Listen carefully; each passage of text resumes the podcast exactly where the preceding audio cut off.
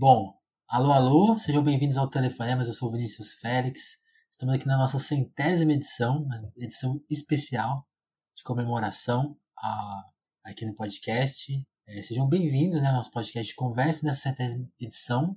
Eu não posso deixar de fazer é, um lembrete na introdução que eu faço em todo episódio há um bom tempo já, que é do nosso Apoia-se. Seja nosso colaborador por lá, com 2, 5 ou 25 reais, que você ajuda o Telefonemas a, man a se manter no ar. São 100 edições, mas não são exatamente 100 convidados. Alguns se repetem. E hoje a gente tem uma repetição aqui, mas uma repetição muito especial, inclusive, uma colaboradora nossa, uma apoiadora nossa, que é a Sabrina Fernandes. Sabrina, seja bem-vinda. Se apresenta aí para quem não te conhece, né? Acho que o pessoal que tá ouvindo aqui já deve te conhecer bem. Ah, nunca se sabe, né? É sempre oportunidade, quando estou ouvindo telefonemas, conhecer outras pessoas. E eu agradeço o convite novamente, Vinícius, e pela paciência com todos os meus dramas de agenda. Então, assim, é ótimo estar aqui, especialmente para esse episódio, que é super especial, né? É, então, Vinícius já falou, meu nome é Sabrina Fernandes, eu sou socióloga e eu tenho um canal de YouTube chamado Tese 11, onde eu falo, né, onde eu falo de formação política dentro da perspectiva marxista. Atualmente estou fazendo um pós-doutorado também, tô, tem um livro novo saindo, então tem várias aventuras uh, deste momento que diferem da primeira vez que eu apareci aqui no, no Telefonemas, né? Então, assim, a água vai passando debaixo da ponte. Pois é, né, Sabrina? Eu tava lembrando, a primeira vez que você participou, é, você estava quase com 100 mil seguidores no YouTube. Era outro contexto, né? O Bolsonaro tinha acabado de ser eleito, era. Acho que a nossa, a nossa, a minha cabeça era muito diferente, tenho certeza. Eu imagino que a sua também. Mas eu lembro que ah, com, as, as, com as certeza, perguntas, né? as perguntas, mas é engraçado, né? Porque algumas perguntas continuam as mesmas, né? E algumas mudaram, né? Então, o que, que você pode dizer, dizer desse tempo que passou, né? Agora são 200 mil seguidores, assim. Eu lembro que naquela entrevista a gente falava muito assim: será que algum dia essa discussão que a gente está tendo aqui vai ser pautada lá fora, né? No, sei lá, nos veículos tradicionais ou algo assim? E eu acho que alguma coisa mudou aí, né? Para lembrar na tese 11, algo foi feito de bem prático, né? O que, que você me conta? É, tem, tem muita coisa, assim, o, o Tese 11, ele já meio que ultrapassou o limite do que eu achei onde ele chegar, ele tá com 330 mil agora, e... Uau. Mas é porque ele virou trabalho, né, no fim das contas, é um, o canal começou para fazer divulgação de formação política mesmo, voltado para o marxismo, e hoje ele é a minha é meu trabalho central, então eu, eu, dedico muitas horas semanais a ele realmente, e eu vejo na interação com o público uma angústia muito profunda, que eu acho que aquela angústia que era angústia do momento da eleição do Bolsonaro, hoje ela tem desdobramentos em várias áreas das vida, da, da vida das pessoas, porque se sente que, especialmente nesse momento, né, que a gente está passando pela pandemia do coronavírus, com essa situação muito peculiar brasileira, em que a gente não tem uma quarentena, mas também não quer dizer que é para ir para todos os lugares. Então, isso vai uhum. jogando muito para a responsabilidade do indivíduo, então internaliza mais a angústia e não pode ir para a rua fazer manifestação massiva contra o governo. Então, são, são dilemas que apertam tanto a pessoa que está engajada diretamente, organizada dentro da política, quanto a pessoa que está naquela frustração, porque todos nós estamos dentro da política em si. A diferença é quem está organizado dentro de uma tática e estratégia e quem não está. Então, o, o momento atual é um momento de acirramento. Mas, infelizmente, a gente Sim. ainda está enfrentando problemas de antes da eleição do Bolsonaro, né? Então, tem tudo aquilo ali que ainda está em limbo. É, é isso que é engraçado. Isso não mudou, né? Acho que essa, essa, essas questões elas não mudaram de lá para cá. Mas eu queria que você falasse de, de, da questão do, do, alcance, né? 300 mil pessoas, assim. E eu acho que dá pra falar que hoje, hoje você deve se sentir menos solitária no YouTube, né? Naquela época já tinha, acho que, uma, uma boa turma formada, mas a, parece uma turma mais ampla, né? Você acha que o, esse espaço. A, as pessoas agora estão vendo esse documentário do Netflix, né? Elas estão bem assustadas, né? Tipo, parece que agora todo mundo sacou, rede social pode ser uma coisa meio ruim, né? Ah, será? E, é, é, é mas, é, meio. É engraçado, é. tem que ter um documentário no Netflix para o pessoal perceber o óbvio, né? Porque eu faço esse trabalho sabendo que, assim, tô me arriscando, é isso aqui, eu já vendi, né? Eu, eu abri mão da minha privacidade Ainda tento manter alguma, uhum. mas meu nome, meu rosto, tudo medido, os algoritmos, refém de como as plataformas funcionam. Mas a pessoa que tem a vantagem de poder ficar anônima, será que ela precisa se jogar nisso tudo, né? Então é complicado. Mas o é. YouTube, é. YouTube a gente vê algumas questões assim. Na época da, da eleição do Bolsonaro, havia um certo crescimento no que seria no, no, no YouTube progressista.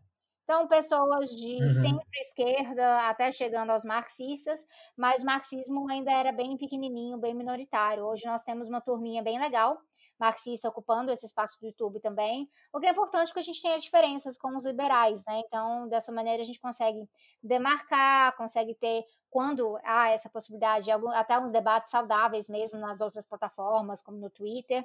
Então, isso permite que as pessoas tenham um, um leque mais amplo de conteúdo para navegar, para escolher, para fazer a sua própria leitura crítica também. Falar, oh, fulano disse isso, fulana disse outra, outra coisa. O que que eu concluo a partir disso aqui?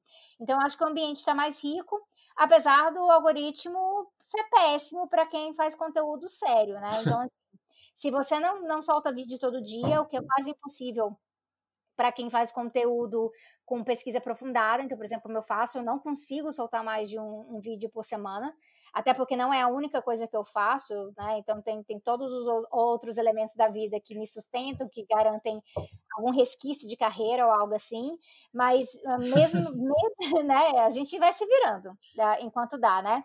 Mas mesmo assim a gente vê que o, o, se você não estiver apelando para um certo sensacionalismo ou ficar sempre baseado no qual que é a polêmica da vez, é complicado. Então, mas a sorte é que a gente também tem aquele público que é muito cativo, que sabe que está ali para aprender, para refletir, para engajar, para criticar também, mas dentro dessa, dessa linha do tempo, né, de aprendizado, que eu acho que é importante. Não basta só a gente ver o que fulano comentou sobre isso ou aquilo. Você tem que formar a sua própria ideia sobre aquilo Sim. ali também. Então, eu, eu foco muito nessa parte de dar as ferramentas dar os conceitos, trazer os debates de uma forma mais ampla e não falar, ó, oh, fulano, você tem que acreditar no que eu digo, que a verdade absoluta é essa aqui, pronto, acabou.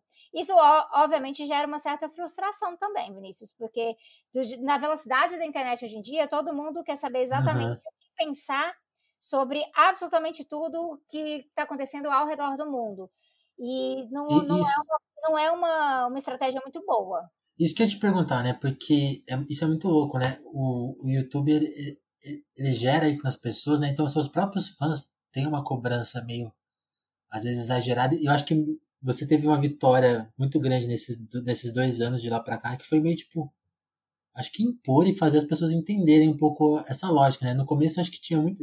Eu, pelo menos, lembro de ver as pessoas muito fazendo justamente isso que você mencionou, né? Tipo, ah, comenta esse assunto, faz esse vídeo, tem, vamos, ajuda aí, né? Tipo assim se você fizer um vídeo, vai ajudar, vai ajudar a causa a ter uma, uma força a mais ali na, naquele momento, né? Você, tipo, acho que agora tá mais estabelecido. Não, é, sem, é semanal, é mais devagar, e acho que agora eu já não vejo mais um, tanto conflito, né? Acho que, você acha que as pessoas agora entenderam ou ainda não? É, quem, quem, é novo no pedaço sempre estranha um pouco, porque a norma do, do canal de YouTube que fala de política é o que está comentando notícia. Ah. Então, ah. É, eu até brinco, né? É, tipo a, a, música lá do da Police, Every Breath You Take. É assim, cada respiro que o Bolsonaro dá. Então, assim, Bolsonaro fez isso hoje, aí é o vídeo da manhã. Bolsonaro fez aquilo de tarde. E eu já tô numa situação que, assim, gente, Bolsonaro faz o que o Bolsonaro faz. A gente tem uma linha padrão de compreender, ele raramente foge do que a gente espera dele, do script dele, só que eu preciso ter ferramentas para superar Bolsonaro e não simplesmente Exato. acompanhar o que o Bolsonaro faz. Então, é importante que tenham esses canais que trabalham com esses comentários mais diretos, mas eu acho que é muito importante que todo mundo trabalhe no, no seu próprio desenvolvimento crítico. Eu acho que depois de três anos de canal, o público meio que se acostuma com isso, que entende a função do Tese 11 é diferente da, da função do canal X, que é diferente do canal Y. Existem abordagens de comunicação diferenciadas. O Tese 11 é para quem quer aprender política e não simplesmente se informar sobre política. Sim. Então, com o tempo, o pessoal vai ficando confortável e isso também me dá uma certa abertura para poder me aventurar com outros quadros no canal. Então, ah, fazer um sobre um filme que eu gosto e política e coisas assim. Então, a coisa vai ficando mais à vontade para todo mundo, que é muito legal. Legal. E, e, e nessa adaptação de conteúdo, acho que um dos tópicos é justamente que eu falei lá no começo, né?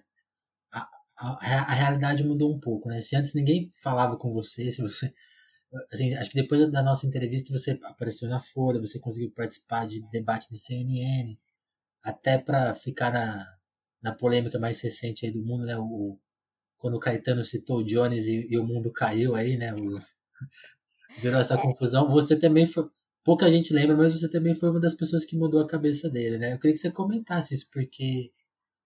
Tal, tal, talvez eu esteja enganado e eu queria que você me corrigisse. Foi, acho que foi eu, eu come, assim, por acompanhar vocês há mais tempo, eu começo a ver vocês influindo em lugares que vocês não influíam antes. Como que você está encarando isso e, e, e até essa polêmica, né? Porque você conheceu o Caetano, até queria que você contasse essa história de ter mudado a cabeça dele, porque a sua, o seu lado não, não foi ouvido. Ah, não, mas é porque o meu lado, ele é muito... Como, como, a história é muito bem simples. O Caetano conheceu... Isso hum. ele me conta, né? Ele conheceu o Tese 11 primeiro, e aí ele assistiu um vídeo que tinha eu e o Jones, que foi um vídeo que a gente fez em maio de 2019, e aí ele conheceu o canal do Jones, e aí ele leu o livro, O Revolução Africana, que é organizado pelo Jones e pelo Land, e que é prefaciado pelo Jones. E aí o prefácio é um prefácio longo, é um mega capítulo praticamente, não é só uma simples apresentação, e a partir daquilo ali isso impulsionou muito. Então, eu acho que a parte realmente de uh, se encantar com o marxismo e uh, se, se colocar contra o liberalismo, eu dou esse crédito todinho para o Jones. Eu acho que a minha relação é, com o Caetano é, é uma coisa um pouco mais conjuntural, de olhar assim, e como que isso se relaciona com outras pautas. Até porque a gente vê assim, a Paula mesmo, ela tem toda a relação com o 342, trabalha muito na, na questão da conscientização ambiental então que é muito parecido com a minha área. Então a gente vai tendo, uhum. tendo essas proximidades, mas eu acho que toda essa questão aí do, do contraliberalismo, isso aí é Jones o surdo, ah, ah, e é muito bom, é muito bom que a gente tenha ah, esse âmbito mais arejado. Eu acho que boa parte da polêmica se dá por alguns eixos, né? Primeiro tem o anticomunismo. É, o anticomunismo ele está sempre presente, só que aí quando você tem pessoas que se reivindicam comunistas diretamente, o anticomunismo ele fica mais alardeado, né? Ele tá, fala mais, alertando, ah meu Deus, o perigo e coisas Vira assim. Vira um alvo, né? Sim, outra coisa que o Jones é marxista-leninista, que é uma vertente marxista bem diferente da minha. Inclusive, a gente faz oposição a várias coisas. E é uma, é uma, é uma vertente que tem uma reivindicação diferenciada de alguns processos da União Soviética, então os, os liberais ficam mais, uh, mais afrontados com isso também. Também diria que tem uma, uma dose de preconceito, racismo com a forma que tratam o Jones, porque é, eu tive que recentemente enfatizar que, gente, ele, ele tem mestrado, ele já deu aula, inclusive foi perseguido como professor, então é muito importante colocar no contexto, porque muitas vezes se fala de youtuber de uma forma muito pejorativa, e eu sofro com isso, usam youtuber de forma pejorativa comigo, mas com Jones é infinitamente mais, e eu acredito que existe razão para isso, eu tenho doutorado, pós-doutorado, então eu tenho aquele pezinho dentro da academia que às vezes exige que as pessoas reconheçam a minha voz um pouco mais, além de ser branca, né? Então a, a academia brasileira uhum. é muito branca. Ah, ah, tem, tem lógico que eu passo por machismo, mas a academia é majoritariamente branca, tem várias mulheres, mas ela é muito, muito branca mesmo. Então, tudo isso influencia esse processo, mas o que a gente vai vendo é que existe um jogo nisso aí, Vinícius, que é o pessoal. Ah, a gente tá, a gente tá cansado de falar. Se a gente fica falando de alguém, aquela pessoa fica famosa. é isso. É. Então, se a gente fala muito de Bolsonaro, a gente fala muito de Arthur Duval, se junta essa galera toda, isso vai dando. Ele tá tentando, inclusive, né? Sim, isso vai. Eu, eu, inclusive, antes de. Eu estava fazendo umas edições de texto aqui, ouvindo o lado B do Rio aqui no fundo. E aí, eu, né, eles estavam falando justamente disso no episódio com, com Orlando, que é essa questão. Você, fica lá comentando, dando retweet e tudo mais, o algoritmo vai identificar essa é uma pessoa de interesse. Então, os liberais acabaram transformando o Jones numa pessoa de interesse. Ele ultrapassou 100 mil inscritos, uh, ultrapassou 100 mil uh, seguidores no Twitter também. Então, assim, se eles quiserem fazer isso com os marxistas todos, eu acho que isso é ótimo. É excelente pra gente. Mas sabendo que as coisas têm limite. Então, quando parte para a questão né, da discriminação, da agressão, e isso aí tem que ser muito, muito rechaçado. E a gente sabe que muita gente não tem pudor nenhum. Então, a minha, a minha realidade na internet é uma que eu tive que virar uh, ter uma conversa muito séria com a minha mãe em algum momento e explicar por que, que a minha mãe tem que ser uma pessoa muito anônima. Porque eu recebo ameaças frequentemente. Então, minha mãe precisa Sim. ser muito preservada. Então, eu entendo que eu sou uma pessoa muito exposta. Meu irmão, que já teve aqui no Telefonemas, o Samuel, muito exposto também. Então, para a gente é importante preservar o restante da família. Então, se a gente se, se é, coloca sim. na linha de fogo, não quer dizer que a gente quer o restante na linha de fogo. E é, é, é, algo meio que surreal na cabeça dos meus pais que isso acontecesse. Porque, não, minha filha seguiu uma carreira acadêmica, fez doutorado, não sei o que lá, e agora tá recebendo essas coisas. Por que história é essa? Pois é, é, ela faz pesquisa, é muito sério o trabalho que ela faz, por que, que as pessoas fazem isso? Mas é, é a questão de disputa política. E, infelizmente, a disputa política tem um lado muito desleal. O que eu acho que é importante sempre alertar é que esse pessoal que às vezes está fazendo tentando, né, a debater, ah, quando eles partem muito para o deboche, para a zoeira e para deslegitimação, eles podem estar tá abrindo a porta para ameaça mais séria, ah, para coisas muito mais complicadas. Então, a gente tem que sempre pensar como que a gente se comunica num sentido de, assim, o, o que você está dando margem para quê? E eu não tenho, eu não espero sim, nada sim. do lado de lá. Mas, mas eu estou sempre tentando trazer, porque eu acho que a gente que comunica na internet, sem querer, a gente vira uma pessoa meio chata, meio, sei lá, maternal. Uh, lembro acabando de falar da minha mãe, me dando bronca, então meio que assim, dando bronca. Gente, se comuniquem de um jeito que não aliene. Por favor, hein? É, para não alienar a pessoa, porque às vezes a gente está brigando com uma pessoa no Twitter e a gente sabe que aquela pessoa não vai vir para o nosso campo. Mas e quem está lendo ela? E quem está lendo aquele debate? Então tem esse é. processo. É. Então eu gosto de imaginar, às vezes, que eu tô assim, o pessoal não entende. Twitter é um espaço público. Ele é um espaço público. Você pode ter conversas semi-privadas ali, que eu tenho com os meus amigos, mas de uma forma ou de outra, quando você entra numa polêmica, você está fazendo um debate público, se é a polêmica em si. Exatamente. Se você está dando uma resposta para um amigo. Se você está fazendo um fio, você está fazendo um debate público. E aí, uma vez que você está fazendo aquele debate público, eu gosto de pensar como se eu estivesse na praça eu falaria o que eu estou falando aqui na Falando praça. alto, né? É. Exato, exato. E eu acho que a maior parte das pessoas não pensam assim. É. E, e eu acho que você falou muito bem. É, é, é legal, em alguma medida, se aproveitar né, dessa, dessa lógica da rede. Porque é engraçado, né? As, parece que até agora as redes só funcionaram pro lado de lá, né? Então é interessante quando eles cometem esse erro de ficar falando demais da nossa, da nossa turma e a turma fica popular. Isso é bom, né? acho que trabalhando com os limites que você mencionou, a coisa em alguma medida funciona. Agora, você falou essa coisa do debate ficar ali, talvez fisgar, fisgar as pessoas. Eu não sei se você viu isso. Eu achei bem curioso. O Boulos foi dar uma entrevista num podcast aí no Flow, né? Que o pessoal questiona bastante. Eu, eu nem conheço, assim, muito bem. Eu e, já, ouvi, e até questiono. Eu, eu, eu já... não ouvi, mas eu vi o card. Eu vi que ele, que ele foi participar, mas eu não conheço o podcast, não. É. É, eu também, eu também, eu também, eu também tinha uma, uma desaprovação assim de, de ouvir falar, né? Mas eu achei muito curioso o efeito que aconteceu, porque ele foi lá, expôs as ideias dele, teve uma certa intervenção, mas até ok. E nos comentários tinha bastante gente, tipo, ah, concordei com esse cara, sabe? Tipo, tinha essa virada.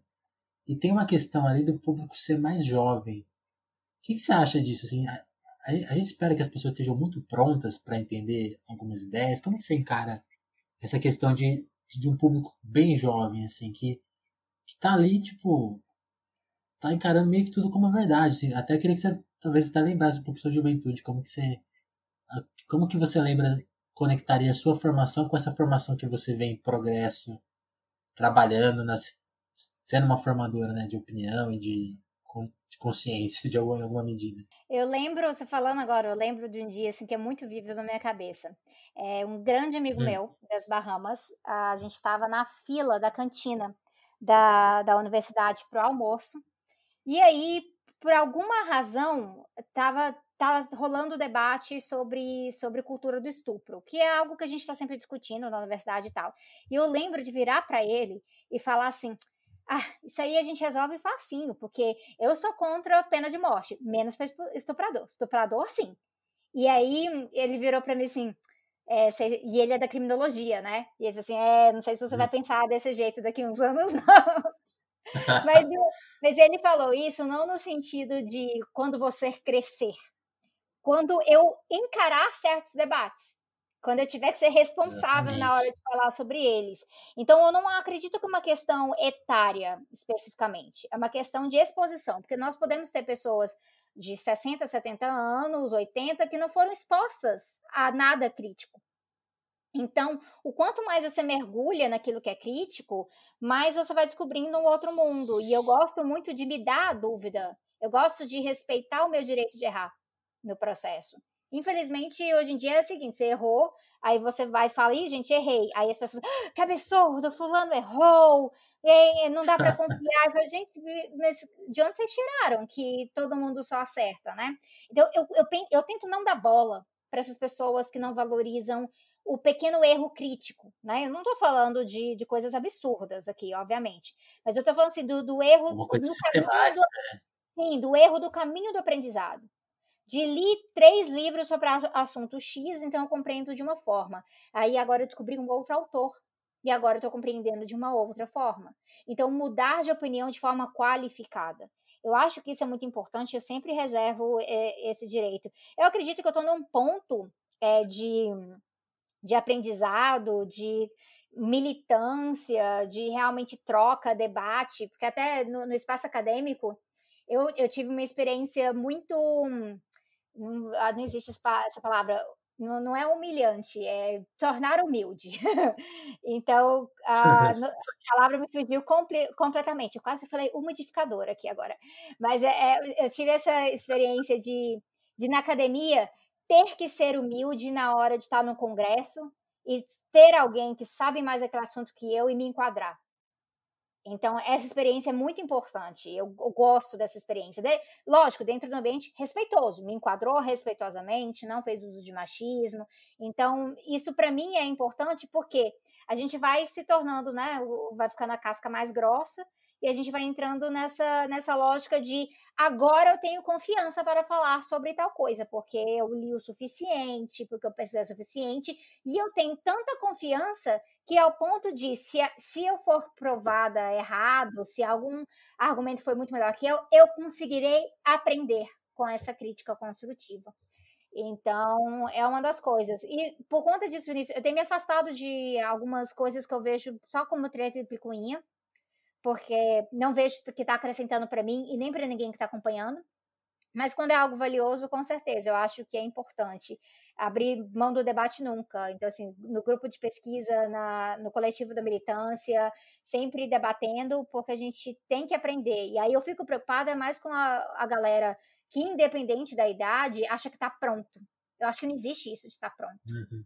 Não, não tem esse processo. Tô pronto, essa que é a realidade. Hahaha, fulano é um idiota, não sabe nada de tal coisa. Aí você vai ver o pessoal leu assim alguns livrozinhos, assistiu umas palestras e acha que tá pronto, cara. A, a realidade bate na nossa cara o tempo inteiro, ninguém tá pronto para nada. Tá, tá aí o Caetano, né, que também Assusta muito pronto. pessoal. É, o caso do Caetano assusta, assusta muito né? o pessoal, é, porque ele, ele era um liberal muito convicto também. E, então, assim, a gente ah, encontrava isso em, em, várias falas dele, a questão de apoios a candidaturas. Ele também passou pelas desilusões dele com a política. Então, isso é muito interessante. Eu não acho, não vi nenhum lugar. O, o que a gente vê, assim, Caetano não está marxista. Caetano está crítico do liberalismo. E isso, considerando pois a é. conjuntura em que ele foi formado politicamente, é um enorme ganho.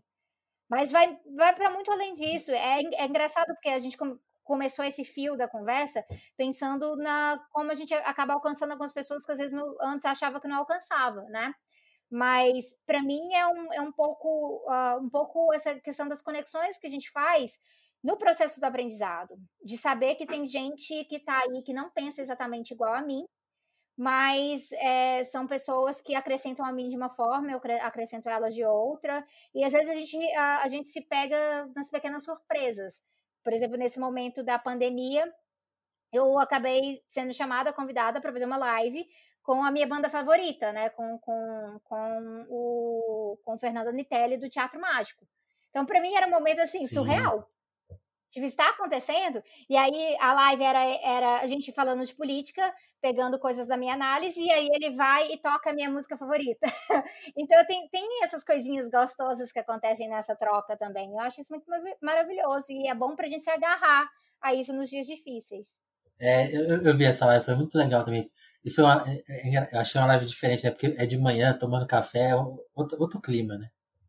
Sim, é, é, é, bem mais leve. Inclusive, de, de vez em quando, de manhã, quando. Uh, porque eu trabalho até madrugada, né? Meu, meu horário é completamente oposto. Então, de manhã eu sou mais lenta. Eu sou bem mais lenta de manhã. Tipo, nove da manhã eu tô lenta pra caramba. Então, a, a, quando tem essas lives da manhã, eu acompanho mais do que as da noite porque geralmente são coisas mais tranquilas, então eu meio que coloco no fundo enquanto eu estou checando os e-mails, preparando a minha lista de tarefas do dia e coisas assim. É, é gostoso, é muito gostoso.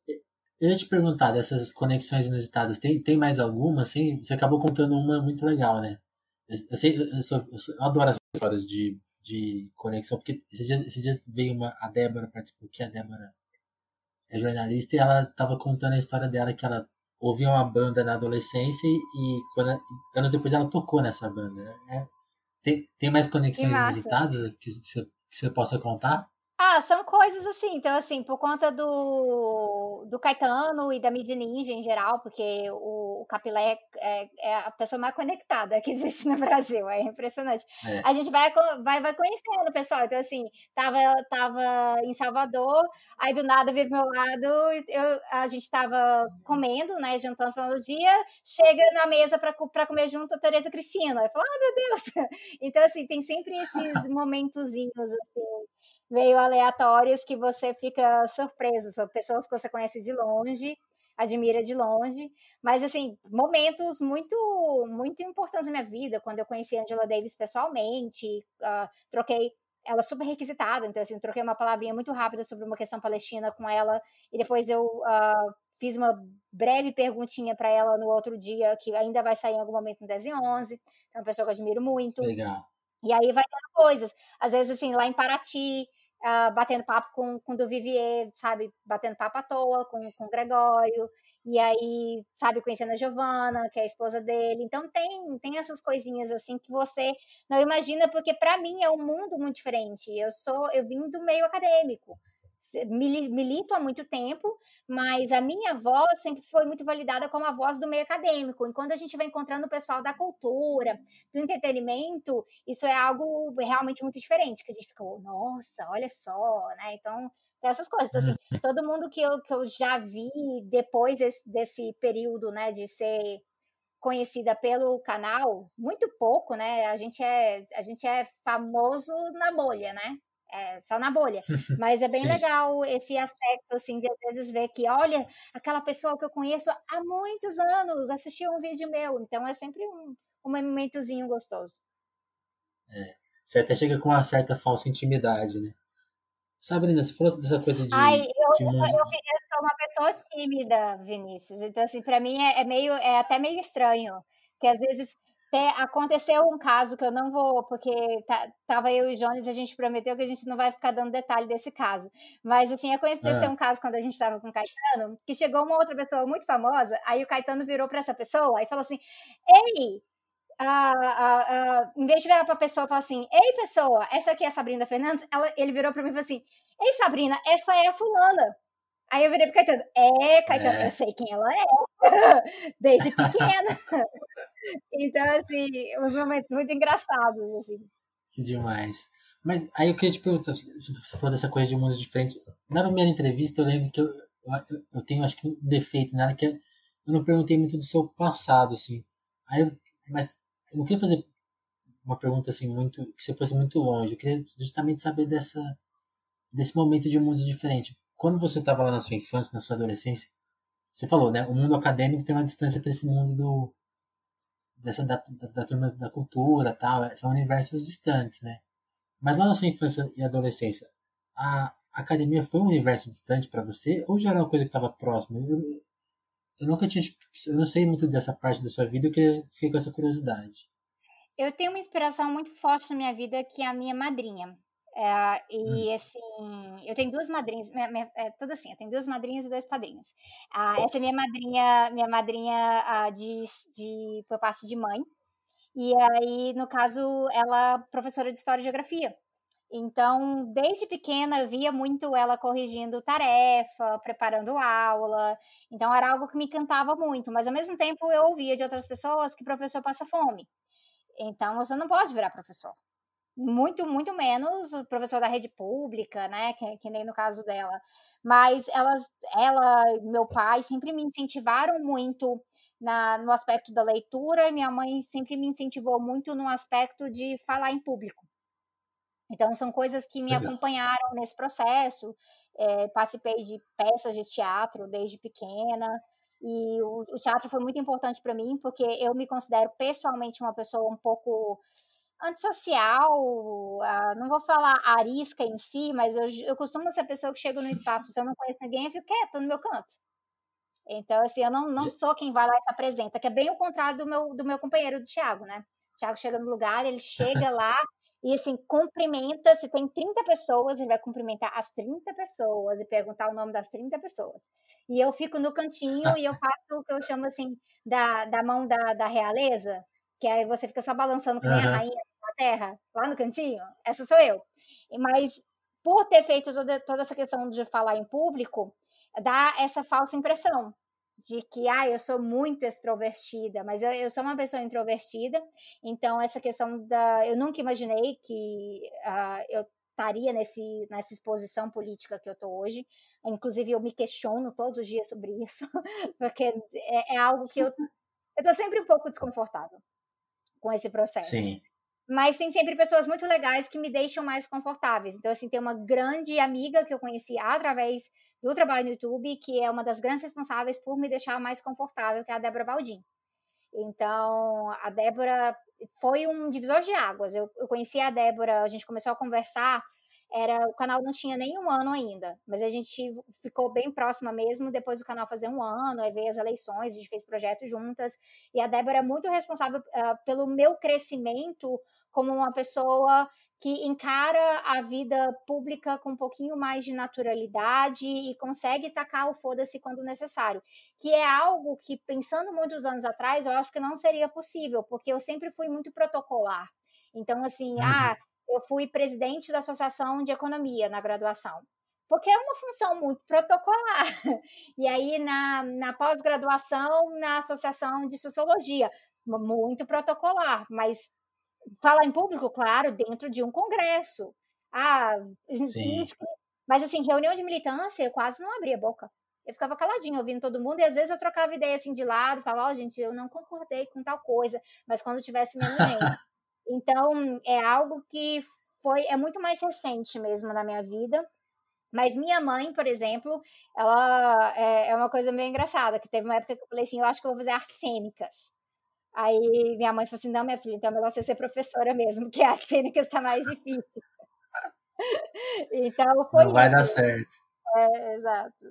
E, isso eu posso atestar, porque a, quando a gente se viu pessoalmente eu lembro de chegar no lugar e você tava realmente num canto, sozinha, quietinha. Ela tava uma confusão, uma galera conversando, você tava lá no seu canto. Eu lembro, eu lembro disso. Então, e assim, é verdade. eu sou meio assustada com Posso confirmar.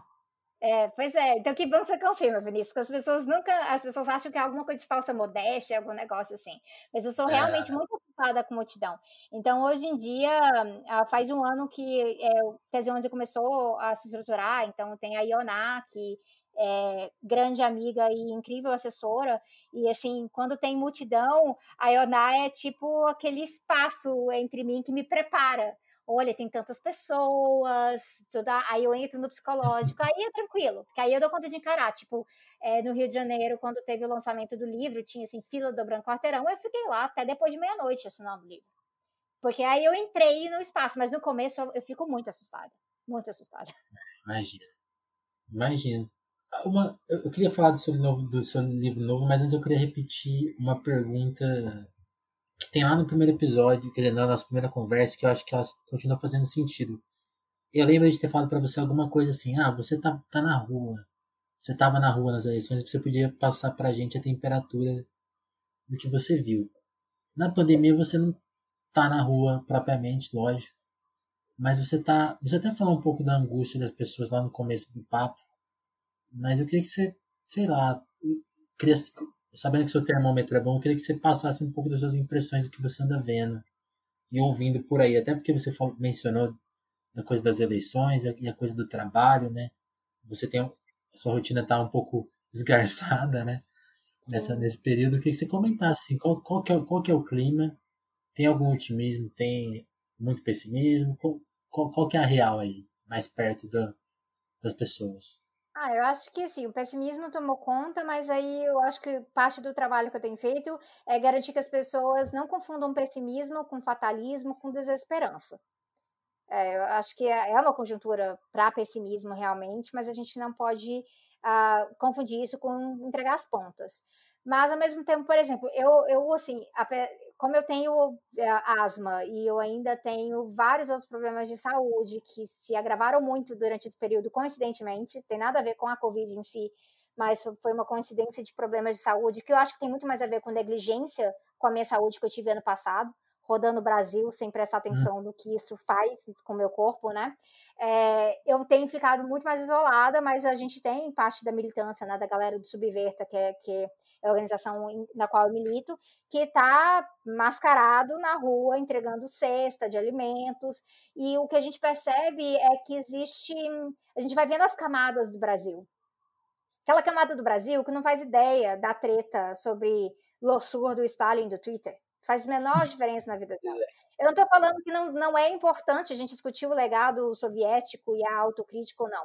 Eu estou falando que nos termos que isso é debatido, não faz nenhuma diferença os termos atuais, né, que é só baseado na treta, na mentira e na difamação, isso realmente não influencia essas pessoas. E aí eu tenho uma preocupação muito forte com isso, porque são essas pessoas que estão sendo, às vezes, atingidas pelo Zap, mas não pelas outras redes. E a gente tem uma dificuldade nesses espaços, porque é, é preciso ramificar um pouco mais o trabalho. Então, quem está conseguindo ter uma presença maior ali é quem realmente está ali segurando as pontas. Quem está ali, assim, o negócio pegou, vamos juntar o nosso grupo aqui, a gente vai estar tá presente com você. Só que a maioria das pessoas está né, mal psicologicamente, ou grupo de risco, ou muito medo de, de sair na rua, que é totalmente justificável, porque tem todo o processo de autorresponsabilização também. É aquela coisa né, de, de ser responsável, já que o governo não está sendo. Então, isso pega para muita gente. É, então pega para quem, né? Eu não estou falando do pessoal que, que tem que ir trabalhar especificamente fora de casa, mas assim, o pessoal dizendo, não vou dar rolezinho. Não vou dar rolezinho porque eu tenho que assumir a responsabilidade que o presidente não assume. Então tem muito disso no momento. Mas eu diria que, ao mesmo tempo, eu vejo uma cosquinha assim nas pessoas, tipo assim, tem que ter mais que isso, né? A realidade não pode ser isso aqui. Então, eu, eu me sinto melhor integrada assim, em ambientes convidativos. Eu gosto muito de, de uh, pessoalmente, antes, agora online, dar, fazer conversas mesmo com o ensino médio, é, com pessoas que estão fazendo, preparando para o Enem. Então, assim, pegando essa juventude que vai carregar o futuro nas costas. Já carrega agora. E trocar ideia. E eu vejo uma curiosidade muito positiva. E isso, para mim, é combustível renovável, maravilhoso, que me ajuda a manter esse trabalho todo. Mas, no, geral, eu acho que uh, é importante a gente sempre enfatizar aqui. Aquele Brasil profundo, que é onde a fome está batendo no momento, uh, é um Brasil que exige que nós sejamos mais responsáveis com como a gente fala sobre política.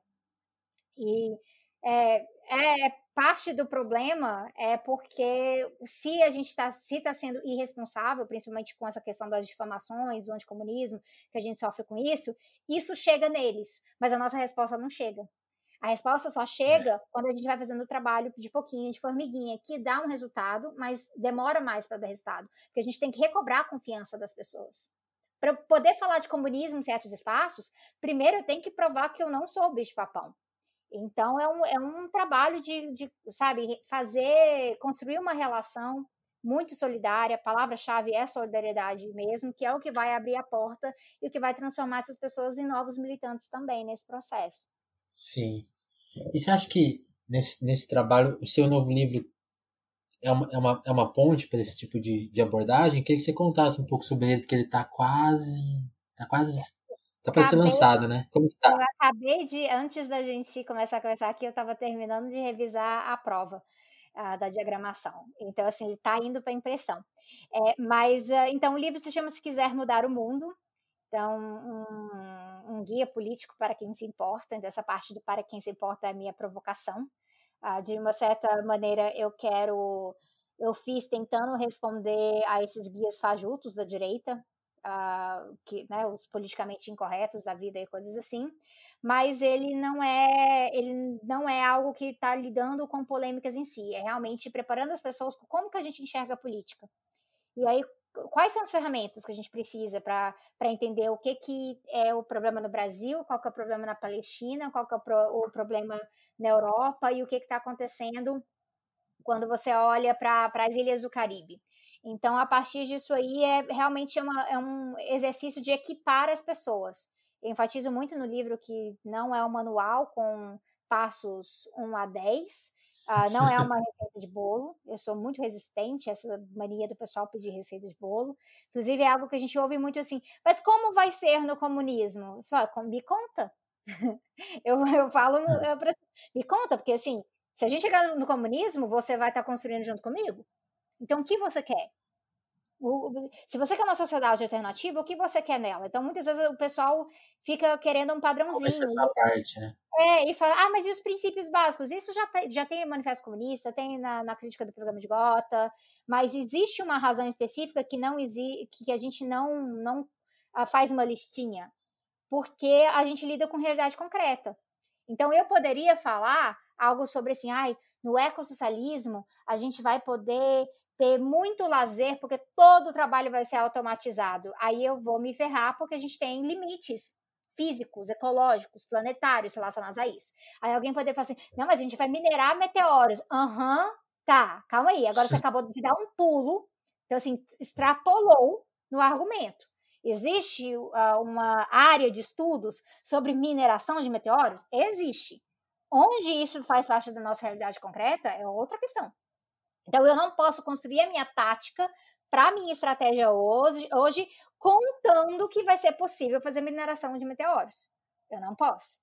Quem sabe, caso isso se torne política concreta, né, de uma, uma coisa viável, e aí a gente ajusta. Então, é isso que às vezes o pessoal se sente um pouco desamparado, porque essa ideia de que assim, a gente vai ajustar coisas no caminho, sim, a gente vai ajustar coisas no caminho. Que nem quando você chega num, numa cidade nova e você está tentando aprender como que vai da sua casa para o trabalho, você erra o ônibus, umas, o ônibus umas três vezes na primeira semana, você está ajustando no caminho.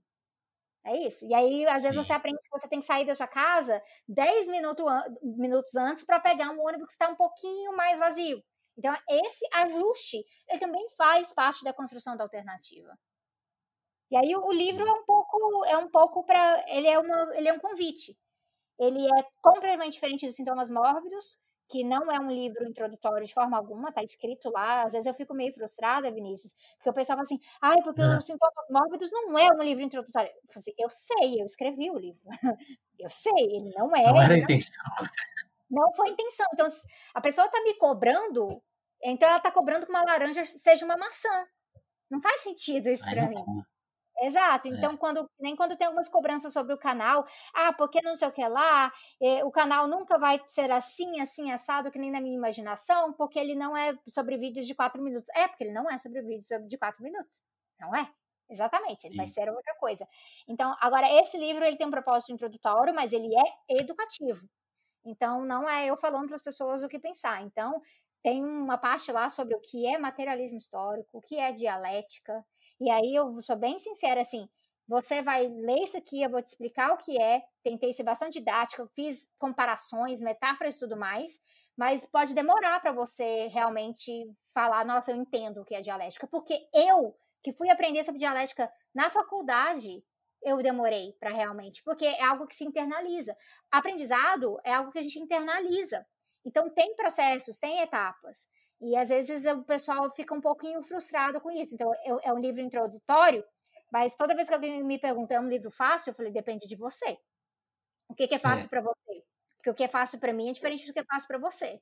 E aí o que pode ser fácil, você pode pegar duas pessoas que estão no, que pararam no primeiro ano ali do, do ensino médio e aí, o que é fácil para uma não vai ser fácil para outra. Eu lembro muito bem como no primeiro ano do ensino médio, física não era nada fácil para mim, mas para um amigo que me ajudava dando um reforçozinho no recreio era super fácil. Então, fácil é muito relativo.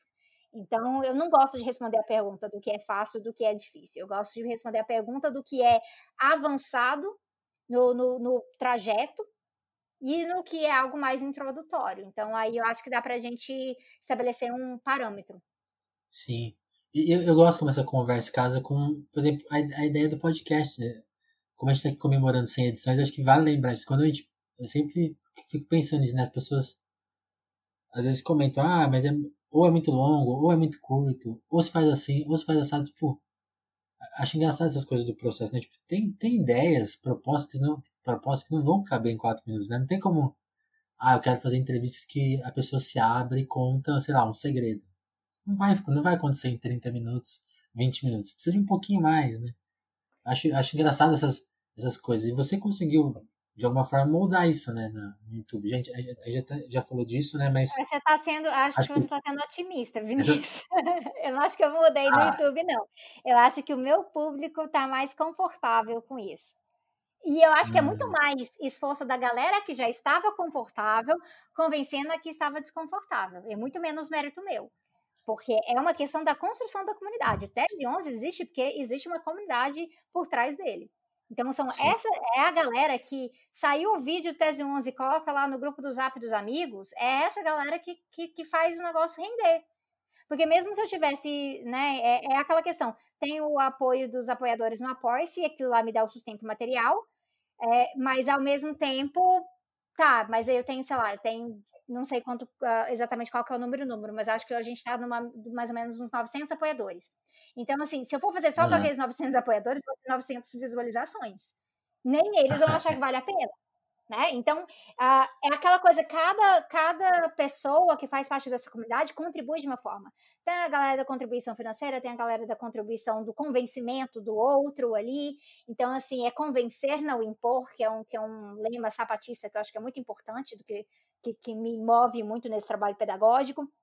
E aí a gente vai construindo, a gente vai trocando ideia. Então, eu sou o último glossário, que é o D de ditadura do proletariado, fiz porque foi um pedido muito frequente da comunidade. Então, é isso, a gente vai trocando ideia, a gente vai conversando e a gente vai moldando um caminho, trilhando esse caminho conjuntamente, baseado nas pessoas que eu confio. Então, se é uma pessoa que assistiu dois vídeos do canal e está me dando um feedback, eu tenho que entender que é o feedback de uma pessoa que viu dois vídeos. Agora, da, da galera que é leal, rigorosa, que está ali toda semana, eu tenho que levar muito, muito mais a sério, porque elas estão muito treinadas no que elas estão acostumadas a ver ali, né? Então a gente. É, então é, é muito essa questão de negociar como a gente lida com as críticas, como a gente lida com os aprendizados, com tapas na cara que a gente leva. Então, assim, de vídeo meu que não ficou muito didático, me falaram isso. Sabrina, esse vídeo tá muito avançado. Então você deveria ter feito tantos vídeos antes para preparar o público, e nossa, é mesmo, foi mal. Então, assim, a gente tem. É, é uma troca. O youtuber que não vê isso como parte de uma troca, tá sentado, né, em cima de um. Né, de, sentado não, de pé em cima de um pedestal, achando que está abafando, mas o que, que ele está construindo além de si mesmo. Interessante. Acho que não tem ideia melhor para a gente encerrar o papo, te agradecer, Sabrina. Como vocês notaram, o episódio mais curto, porque a Sabrina tá aí na rotina dela. Daqui a, a gente tá gravando isso, são, deve ser o quê? 10 horas já? É, já é 10 da noite ainda. É, eu vou fazer janta, aí eu vou ah. jantar, aí eu tenho mais 3 horas de trabalho. então, assim, os, os horários são bem bizarros aqui em casa, mas é porque eu trabalho uma média de 10, 10 horas por dia. Alguns dias 12 horas, né? E eu, eu quero, a partir do ano que vem, eu prometi que depois de uma, um recesso médico, que eu tive que tirar uma licença médica em julho, eu me prometi que eu ia ter feriado, feriado e fim de semana. Aí eu já falhei horrorosamente nisso. E não é motivo de orgulho. Tem gente que acha que assim, trabalho pra caramba, tantas horas semanais, como se fosse um motivo de orgulho. Não é. Isso é um, isso é um problema. Então, a partir do ano que vem, eu vou voltar a ter final de semana, então eu tô tentando me regular agora. É isso aí. Mas o papo foi muito proveitoso, muito 10. Muito obrigado. Muito, muito obrigado, Sabrina. E muito obrigado por ser uma apoiadora. Então, vou, ter, vou reforçar. Façam como a Sabrina e apoiem telefonemas gente ter para a gente ter mais 100 edições no futuro. Obrigadão, Sabrina. Exatamente, pessoal. Acompanhe. O Telefonemas tem um mérito muito interessante, porque as conversas são muito gostosas, então perde aquele nervosismo da conversa formal. E também essa coisa que tem uma variedade muito grande, né, Vinícius? Você não fica assim, só seguindo a mesma linha. Então, dá, dá para pegar perspectivas de muita gente diferente. Que eu acho, eu acho que sim, é muito valoroso sim. e vale meu apoio, sim. Certo. Muito, é, muito obrigado. Eu, eu gosto muito disso, né? Eu até brinco aqui, às vezes, que a gente tem umas tem diversas linhas, embora tenha algumas linhas fixas, né? Tipo, tem, tem a linha Sabrina Fernandes, né? Todo mundo que você dá uma indicada, a gente cobre. Aí tem outros amigos meus que a gente cobre também. Mas é isso, trazer o máximo de gente interessante e, e, nesse clima que você falou, né? O papo pode ser sobre qualquer coisa, né? A pessoa pode falar sobre a vida dela, pode falar sobre... É livre, né? Acho que é sempre uma, é um jeito de falar, né? Por exemplo, não fazia sentido eu te perguntar as coisas que você já conta no seu canal, né? Convido as pessoas para que não conhecem irem conhecer, obrigada, por exemplo.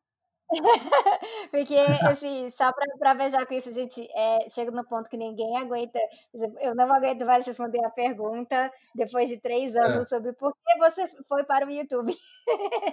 Respondo.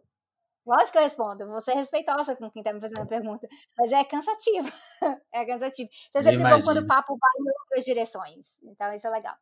Isso é, é isso aí. Obrigadão, Sabrina. Bom trabalho aí, boa noite. E até daqui, 200, daqui 100 episódios a gente volta a conversar, talvez. Tá, bom, beleza, então. Da, a, a, gente vai, a gente vai contando até lá. Valeu, Vinícius. Grande abraço. Valeu, Sabrina.